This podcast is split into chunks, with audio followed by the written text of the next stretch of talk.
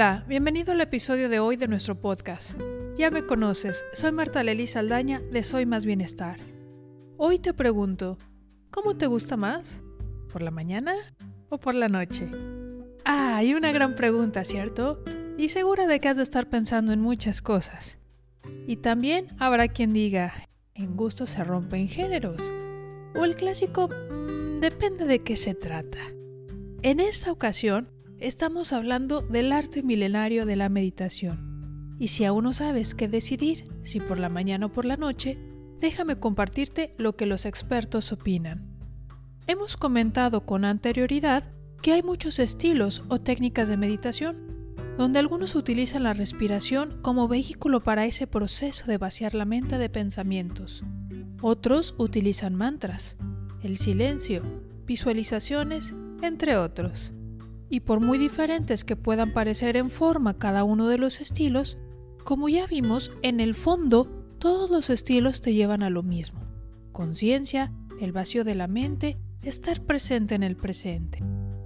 Y podemos decir que prácticamente lo único en lo que opinan igual es en definir cuál es el mejor momento del día para meditar. Y ese mejor momento del día para meditar es por la mañana. ¿Por qué? Porque es cuando hay más energía vital en la atmósfera.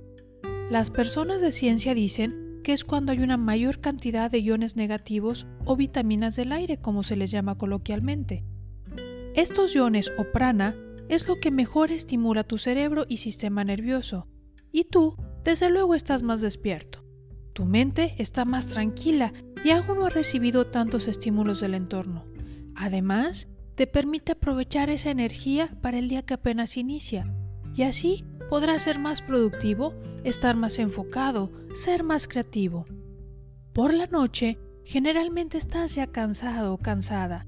La energía del día ya está en lo que podemos llamar en decadencia o de bajada. Sin embargo, desde mi punto de vista, cualquier hora del día es mejor que ninguna, y más cuando estás iniciando y apenas incorporas la práctica de la meditación en tu día a día.